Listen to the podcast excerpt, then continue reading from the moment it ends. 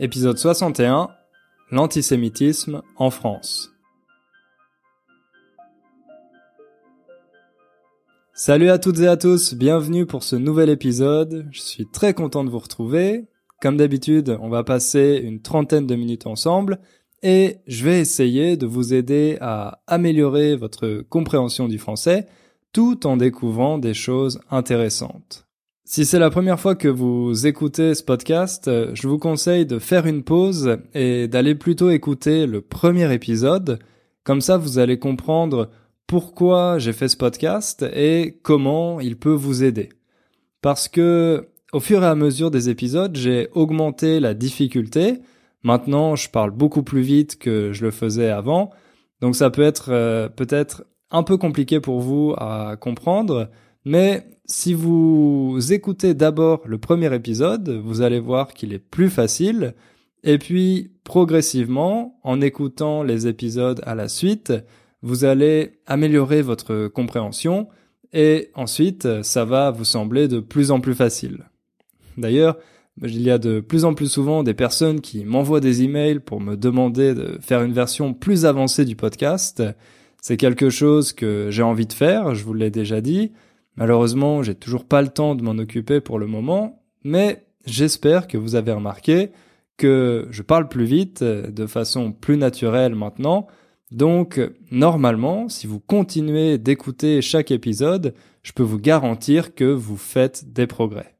Pour commencer, je voudrais faire les remerciements traditionnels. Je voudrais remercier toutes les personnes qui ont laissé des évaluations sur iTunes, sur Facebook et également des commentaires sur les vidéos YouTube. Ça me fait très plaisir, je vois que la communauté s'agrandit. En plus, vous avez toujours plein de questions intéressantes, donc pour moi c'est très bénéfique parce que je vois les difficultés que vous avez, les petits problèmes techniques euh, parfois avec euh, la grammaire, ou alors les questions, les choses que vous voulez savoir sur la culture française. Donc c'est vraiment super pour moi de pouvoir interréagir avec vous à travers ces commentaires ou à travers les recommandations que vous me laissez. Justement, il y a une auditrice qui m'a envoyé un email il y a quelques semaines qui s'appelle Emily et qui vient de Taïwan. Et en plus de son email, elle m'a envoyé un enregistrement audio que je vous propose d'écouter maintenant. Bonjour Hugo, je m'appelle Emily Chi. Je suis taïwanaise. J'ai appris le français à l'université pendant deux semestres pour mon plaisir. Mais je n'ai pas pu m'exprimer très bien. Donc, euh, j'ai commencé la classe à l'Alliance française de Taïwan il y a quatre mois. À mon avis, le français c'est une très jolie langue. J'aime beaucoup la mélodie, la prononciation, etc. Apprendre ces langues me plaît parce que je peux connaître mes amis français et le parler sans changer de langue ou utiliser l'anglais. C'est un peu difficile de trouver les ressources pour apprendre le français à Taïwan. J'écoute vos podcasts depuis six mois. Ça m'a beaucoup aidé à écouter et à comprendre oralement. J'ai décidé de faire cet enregistrement parce que je sais que tu as commencé à faire beaucoup de vidéos sur YouTube en 2019 c'est quelque chose de nouveau pour vous? Ça m'encourage beaucoup pour faire des progrès et créer. J'espère réussir à l'examen du DELF en avril. Souhaitez-moi bonne chance. Un grand merci Émilie pour ton enregistrement. Je crois que c'est la première fois que j'en reçois un d'une taïwanaise et je dois dire que j'étais assez surpris parce que ta prononciation est vraiment excellente surtout pour quelqu'un qui apprend la langue depuis si peu de temps. C'est très agréable de t'écouter parler français. Donc tu peux être fier de toi, tu peux être fier des résultats que tu as obtenus en si peu de temps.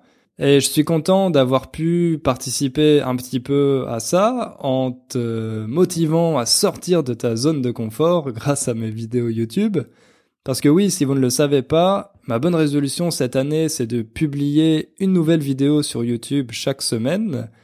Et comme ça se passe plutôt pas mal pour le moment, comme j'arrive à tenir cette bonne résolution, ça a motivé Emily à elle aussi sortir de sa zone de confort en enregistrant cet euh, enregistrement.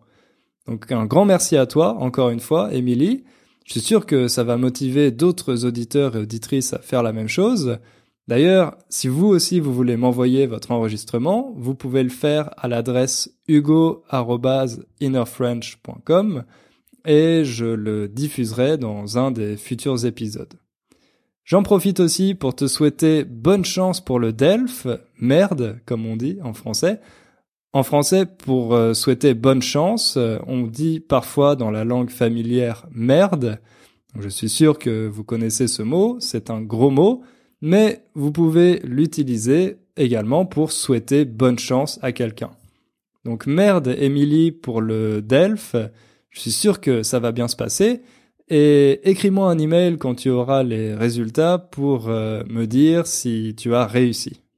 Avant d'attaquer notre sujet du jour, je voulais aussi vous dire que je ne sais pas si je pourrais publier un épisode dans deux semaines parce que je pars en vacances en Thaïlande et j'ai pas encore fait de planning, donc je sais pas si j'aurai le temps d'enregistrer et de publier un nouvel épisode.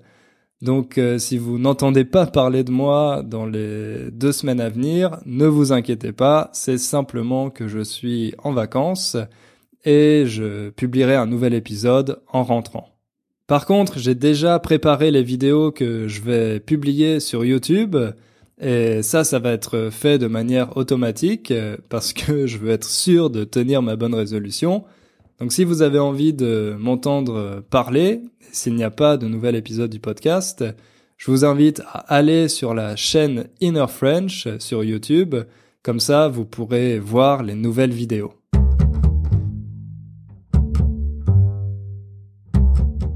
Comme vous apprenez le français, j'imagine que vous suivez peut-être l'actualité en France, et si vous le faites, je suis sûr que récemment, vous avez entendu parler d'antisémitisme. L'antisémitisme, c'est une forme de haine qui vise un groupe particulier, les juifs, qu'ils soient considérés comme un groupe euh, ethnique, social ou religieux. Si on parle autant d'antisémitisme en France en ce moment, c'est parce que depuis quelques années, il y a de plus en plus d'actes et de crimes antisémites qui sont commis. En 2018, il y a eu 74% de plus de crimes antisémites que l'année précédente, qu'en 2017. Donc c'est une tendance qui est vraiment majeure et indéniable. Indéniable, ça veut dire qu'on ne peut pas nier quelque chose, qu'on ne peut pas dire que ça n'existe pas.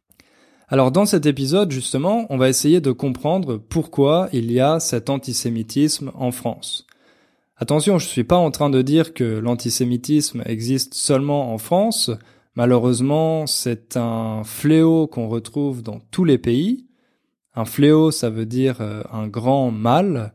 L'antisémitisme, c'est un fléau qu'on retrouve un peu partout, mais c'est vrai que en France, il est très présent parce que la France, c'est le pays européen dans lequel il y a la plus grande communauté juive. Dans le monde, c'est bien évidemment Israël, le pays qui compte le plus grand nombre de juifs. Ensuite, il y a les États-Unis. Et puis, à la troisième place, c'est la France. Mais la communauté juive en France reste quand même assez petite parce qu'elle représente moins d'un pour cent de la population. Mais justement, quand on compare la taille de cette petite communauté face au nombre de ces actes antisémites qui ne cessent d'augmenter, ça a quelque chose d'alarmant. Ça veut dire que ça alarme les gens, notamment les responsables politiques et le Premier ministre Édouard Philippe, qui a dit dans un discours que la France a un problème avec l'antisémitisme. Ça, ça a d'ailleurs poussé plusieurs euh, responsables de partis politiques et d'associations à organiser des manifestations dans plusieurs villes de France pour dénoncer ces actes antisémites et pour montrer que les Français trouvent ça inacceptable. C'est des manifestations qui ont eu lieu le mardi 19 février. Vous pouvez facilement voir des vidéos sur Internet. Mais malgré ces milliers de Français qui se sont rassemblés pour manifester et pour dénoncer cet antisémitisme, on est en droit de se demander pourquoi ce phénomène existe en France et pourquoi il a une telle ampleur. Justement, c'est ce qu'on va essayer de comprendre dans cet épisode. Je vais pas vous faire toute l'histoire de l'antisémitisme en France parce que ce serait trop long et trop compliqué, mais je vais vous parler de deux événements majeurs de l'histoire moderne de la France, deux événements que tous les Français connaissent, qui sont des événements marquants. Quand on dit que quelque chose est marquant, ça veut dire que ça marque les esprits, que ça reste dans les têtes. Deux événements marquants, donc, qui vont vous donner une meilleure compréhension de cet antisémitisme en France. Et puis pour finir, dans une troisième partie, on va voir quel est le visage de l'antisémitisme en France aujourd'hui, quelle forme il prend, comment il s'exprime, et surtout, comment les responsables politiques ont l'intention de le combattre. Bref, vous avez compris qu'on a un programme assez chargé, alors sans plus attendre, on commence.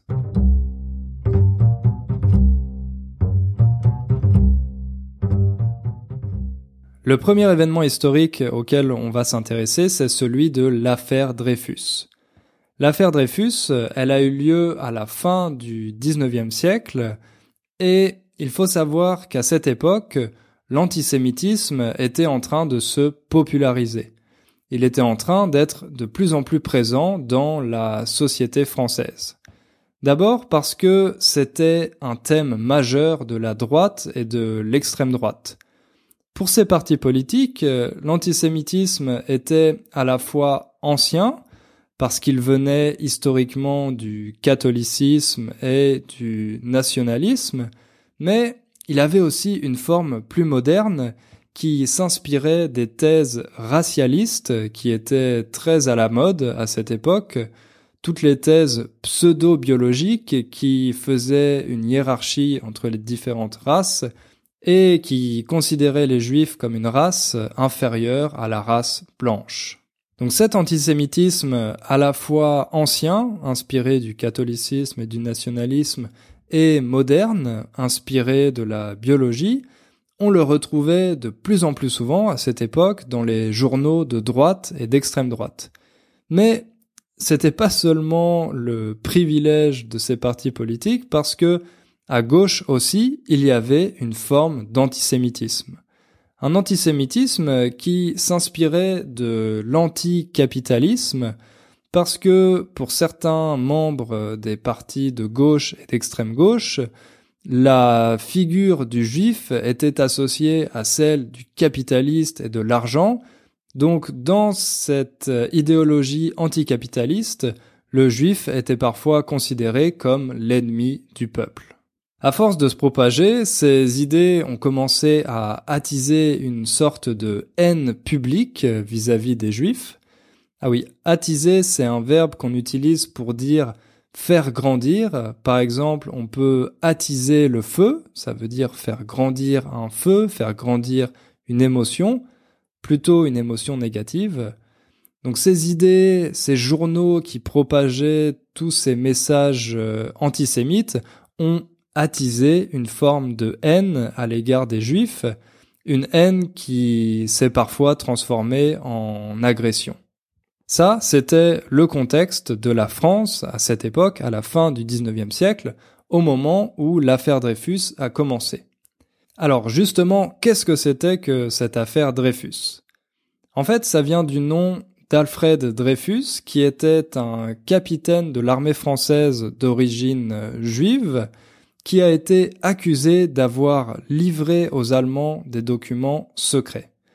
Il faut savoir qu'à cette époque, les Allemands étaient déjà les ennemis des Français parce qu'il y avait eu une guerre 25 euh, ans plus tôt, en 1870, la guerre euh, franco-prussienne qui opposait donc la France à l'Allemagne et qui avait été largement et rapidement perdue par les Français.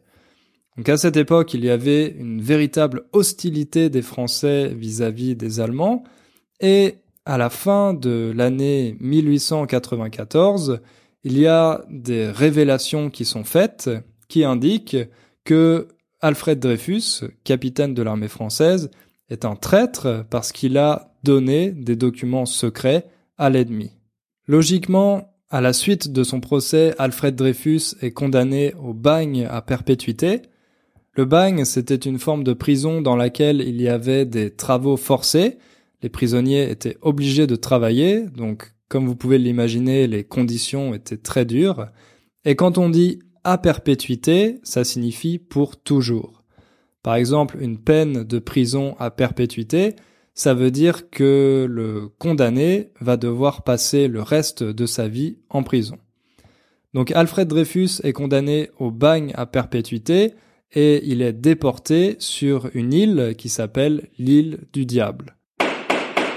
Cependant, sa famille refuse d'accepter cette sentence, elle refuse d'accepter ce jugement. Avec ses recherches, la famille d'Alfred Dreyfus découvre qu'il est innocent et qu'il n'a pas commis cette trahison. En réalité, c'est un autre commandant de l'armée française qui a donné ces documents secrets à l'Allemagne.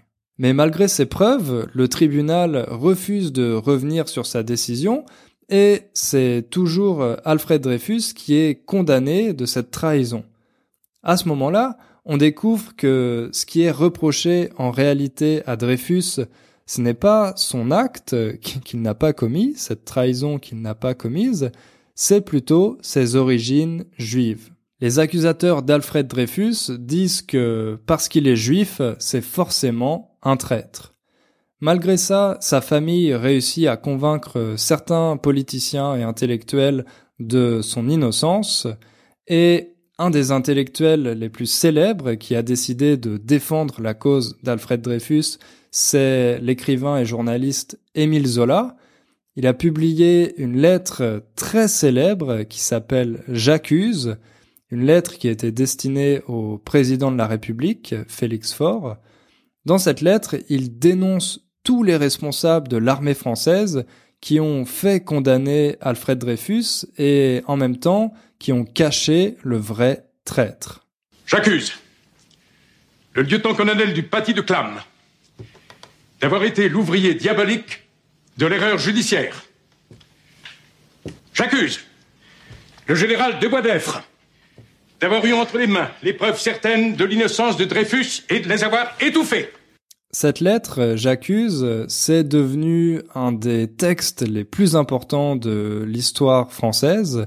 Vous pouvez très facilement le trouver sur Internet. Il est très beau, très bien écrit. Ça peut être un peu compliqué pour vous à comprendre selon votre niveau, mais à mon avis, ça vaut le coup d'y jeter un œil pour euh, voir un peu le contexte de l'époque. À ce moment-là, la société se divise en deux camps.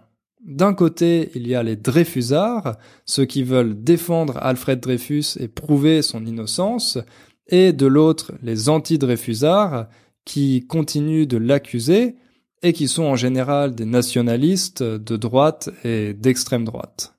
C'est ça qui a véritablement donné sa dimension à l'affaire Dreyfus, c'est cette division qu'elle a créée en France entre Dreyfusards d'un côté et anti-Dreyfusards de l'autre. Face à ce scandale qui commence à apparaître, l'armée et une partie du gouvernement font tout pour étouffer l'affaire. Étouffer l'affaire, peut-être que vous connaissez pas le verbe étouffer, ça veut dire euh, asphyxier ou faire suffoquer quelque chose ou quelqu'un. Donc on utilise souvent l'expression étouffer l'affaire quand la police, par exemple, essaye de cacher ou de dissimuler quelque chose pour que les journalistes et le public arrêtent d'en parler. À ce moment-là, c'est donc l'armée et une partie du gouvernement qui essayent d'étouffer l'affaire Dreyfus pour que les gens l'oublient, pour qu'ils arrêtent d'en parler. Mais grâce à la défense des Dreyfusards, l'innocence d'Alfred Dreyfus est officiellement établie en 1906. Il est libéré de prison et réintégré dans l'armée française. D'ailleurs, on peut dire qu'Alfred Dreyfus n'est pas rancunier parce qu'il a participé à la Première Guerre mondiale. Rancunier, c'est un adjectif qu'on utilise pour désigner une personne qui ne pardonne pas ou qui n'oublie pas facilement. Donc Alfred Dreyfus n'est pas rancunier parce que malgré le fait qu'il ait passé des années en prison et qu'il ait été accusé, il a quand même décidé d'aider l'armée française en participant à la Première Guerre mondiale. Pour conclure sur cette affaire Dreyfus, euh, on peut dire que ça a été un des plus grands scandales de la fin du 19e siècle. Elle a vraiment marqué l'histoire de la France moderne et elle a illustré cet euh, antisémitisme qui commençait à gangréner la société française, à être de plus en plus présent dans les différentes euh, institutions même de l'État français. D'ailleurs, c'était pas seulement le cas en France, mais dans beaucoup d'autres pays européens, ce qui a fini par conduire un peu plus tard, comme vous le savez, aux horreurs de la Seconde Guerre mondiale.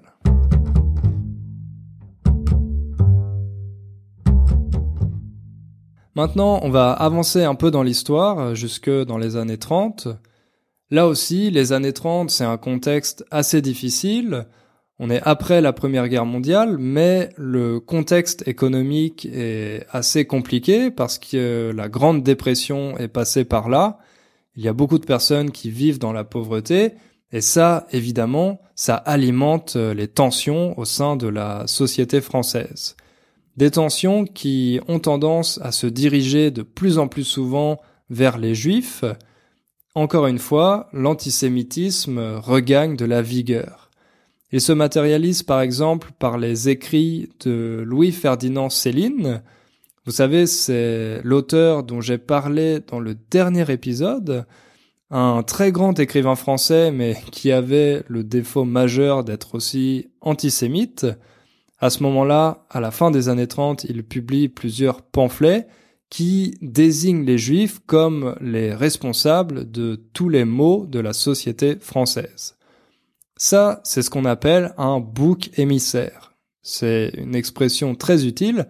Un bouc émissaire, c'est quand on désigne un groupe comme responsable de tous les problèmes. On dit, c'est la faute des juifs s'il y a cette crise économique euh, en France et si tellement de personnes vivent dans la pauvreté un bouc émissaire. Donc face à ça, il y a aussi beaucoup de ligues d'extrême droite qui apparaissent à cette époque, notamment une qui s'appelle l'Action française, et dans ces ligues d'extrême droite, on retrouve des anciens combattants, des nationalistes, des antisémites, des racistes, etc. Bref, un public euh, pas vraiment recommandable. Et parmi une partie de ces ligues d'extrême droite, il y en a beaucoup qui admirent euh, Adolf Hitler, qui a déjà pris le pouvoir en Allemagne, et justement, ces membres de ces ligues d'extrême droite, ils aimeraient que la France euh, imite les mesures anti-juifs euh, qui ont été adoptées par Hitler. Pour résumer, on peut dire qu'encore une fois, les années 30, c'est un contexte qui était assez hostile aux juifs en France. La Deuxième Guerre mondiale éclate en 1939. Très rapidement, la France capitule. En 1940, elle signe l'armistice et elle laisse le pouvoir au régime de Vichy.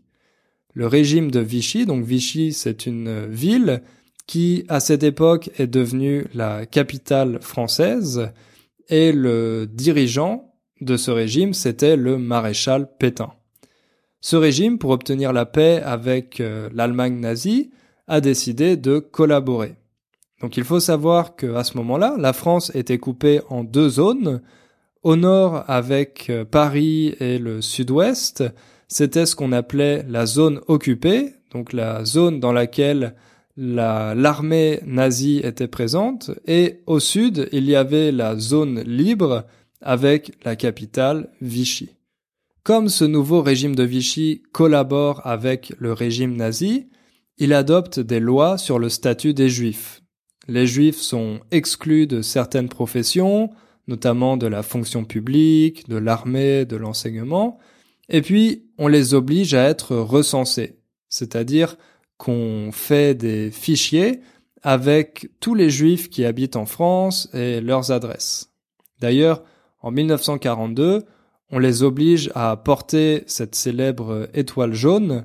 Vous savez, pendant la Seconde Guerre mondiale, les Juifs, en France et dans les autres pays occupés, étaient obligés de porter une étoile jaune sur leurs vêtements pour montrer qu'ils étaient juifs.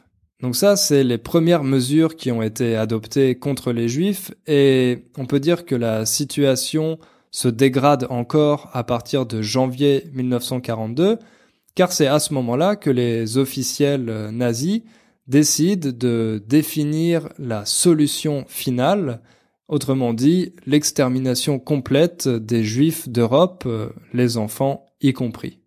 Comme la France doit participer à cette solution finale, la police française va organiser ce qu'on a appelé la rafle du Vel d'Ive. Alors une rafle, c'est une arrestation massive opérée par la police quand la police décide d'arrêter un grand nombre d'individus et le Vel d'Ive, c'est une abréviation pour dire le vélodrome d'hiver. Un vélodrome, c'était une sorte de stade pour les courses de vélo en intérieur parce qu'à cette époque, les courses de vélo étaient très populaires et d'hiver donc d'hiver parce que on pouvait organiser ces courses en hiver comme c'était à l'intérieur d'un stade que c'était couvert donc c'était possible d'y faire du vélo. La rafle du Vel d'Yves. Ça c'est le deuxième événement marquant dont je voulais vous parler.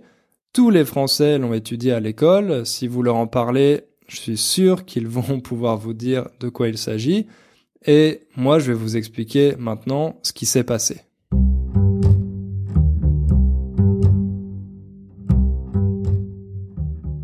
Pour collaborer avec le régime nazi, la France, et notamment la police française, conclut un accord. Elle donne son accord pour arrêter 13 000 juifs étrangers ou réfugiés, dont un tiers d'enfants, ça veut dire environ 30% d'enfants, qui habitaient à Paris et en région parisienne.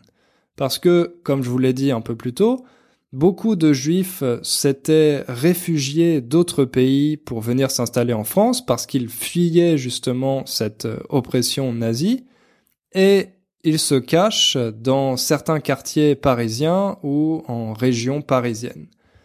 La police française donne son accord pour les arrêter et les déporter dans les camps de concentration.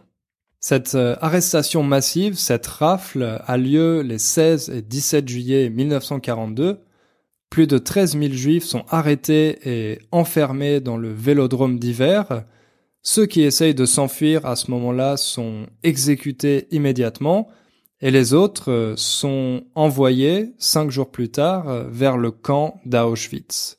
Sur ces milliers de personnes envoyées dans le camp de concentration, moins d'une centaine en reviendront vivants. Par la suite, d'autres rafles similaires sont organisées jusqu'en 1944, mais la plus importante et la plus symbolique, ça a été cette première, celle qui a eu lieu au Vélodrome d'hiver, la fameuse rafle du Veldiv.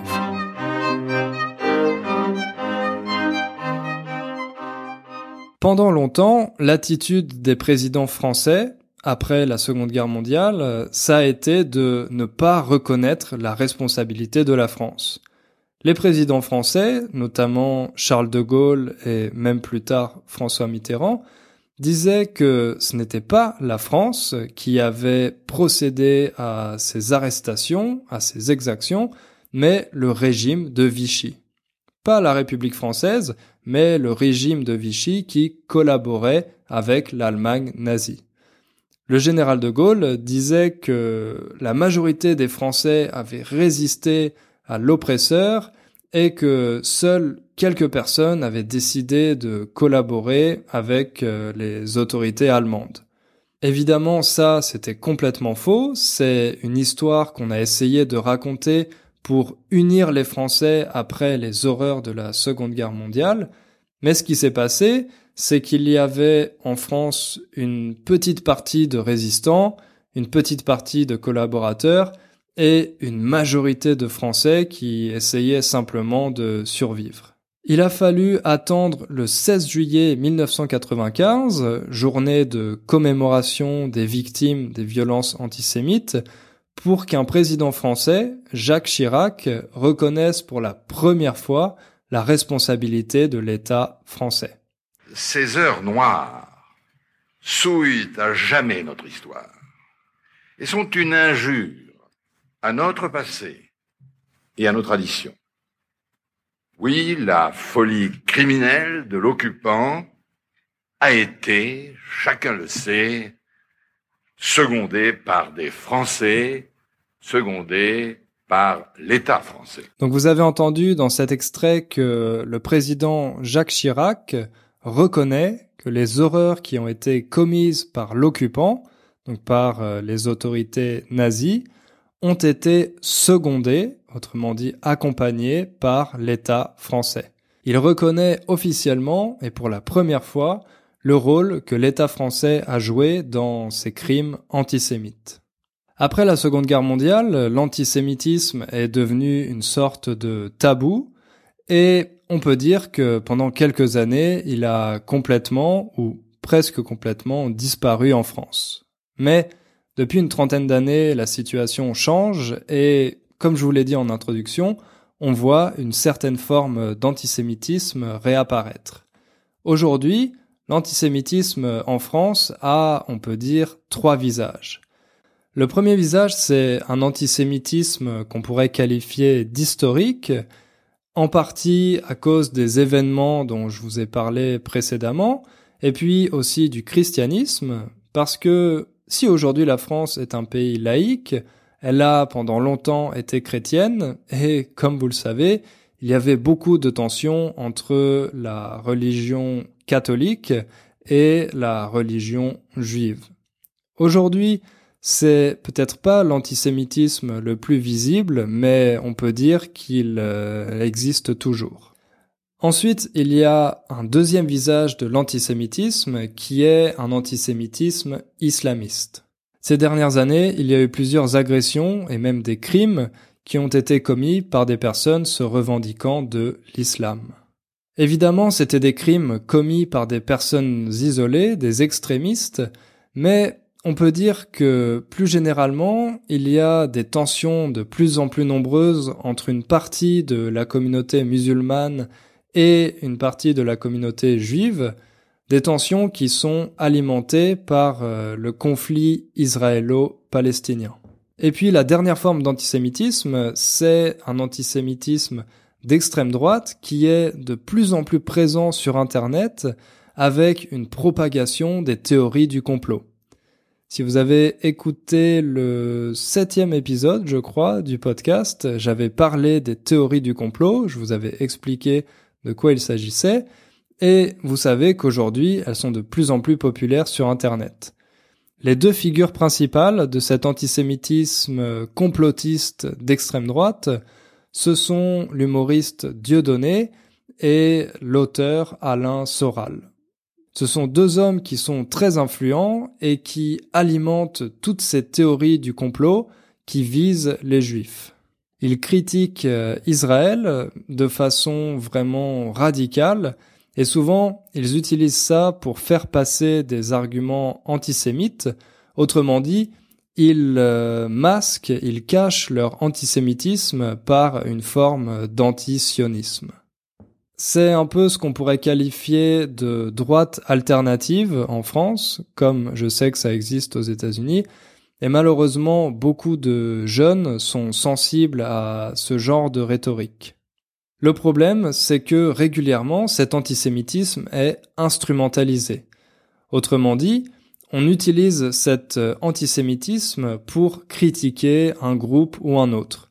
Par exemple, certains disent que l'antisémitisme est exclusivement le fait des islamistes pour critiquer la communauté musulmane et accuser la communauté musulmane de tous les problèmes. Plus récemment, certains journalistes ont essayé d'utiliser l'antisémitisme pour discréditer le mouvement des Gilets jaunes. Parce que régulièrement, pendant les manifestations des Gilets jaunes, il y a certaines personnes qui appartiennent à cette euh, extrême droite ou à la droite alternative qui profitent des rassemblements pour essayer de propager leurs idées antisémites.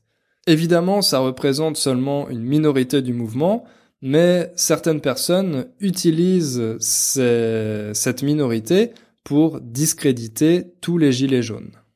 Donc au lieu de faire un diagnostic commun et d'essayer de vraiment comprendre pourquoi cet antisémitisme devient aussi fort en France, on préfère l'instrumentaliser et le politiser pour faire la critique d'une communauté ou d'une autre. Le problème aujourd'hui, c'est qu'il est difficile de faire un diagnostic euh, objectif de l'antisémitisme en France. Comme vous l'avez vu, il a plusieurs visages et c'est un problème relativement complexe.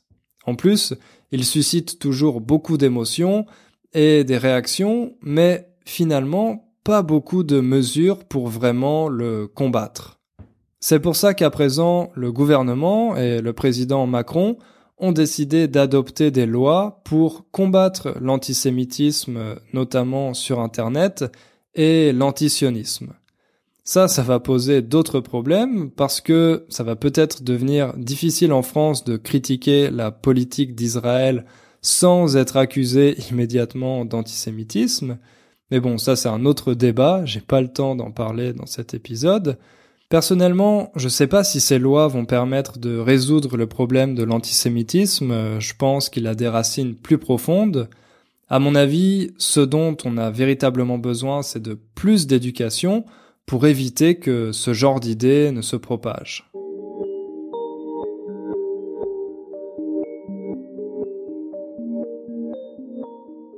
Voilà, c'est tout pour aujourd'hui. Je sais que c'était un épisode peut-être un peu plus difficile que d'habitude, mais j'espère que ça vous a donné envie de vous intéresser à l'histoire de France, à cette affaire Dreyfus, à la rafle du Veldiv.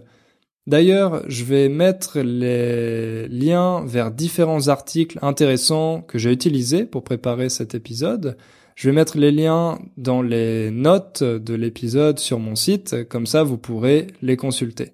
Si vous voulez me soutenir, si vous voulez m'aider à faire la promotion de ce podcast, euh, vous pouvez, comme d'habitude, laisser une évaluation sur iTunes ou sur Facebook, ou également le partager avec des gens que vous connaissez qui apprennent le français. On se retrouve dans deux semaines, peut-être, euh, sinon dans un mois. Et en attendant, n'oubliez pas de faire un peu de français tous les jours. À bientôt, ciao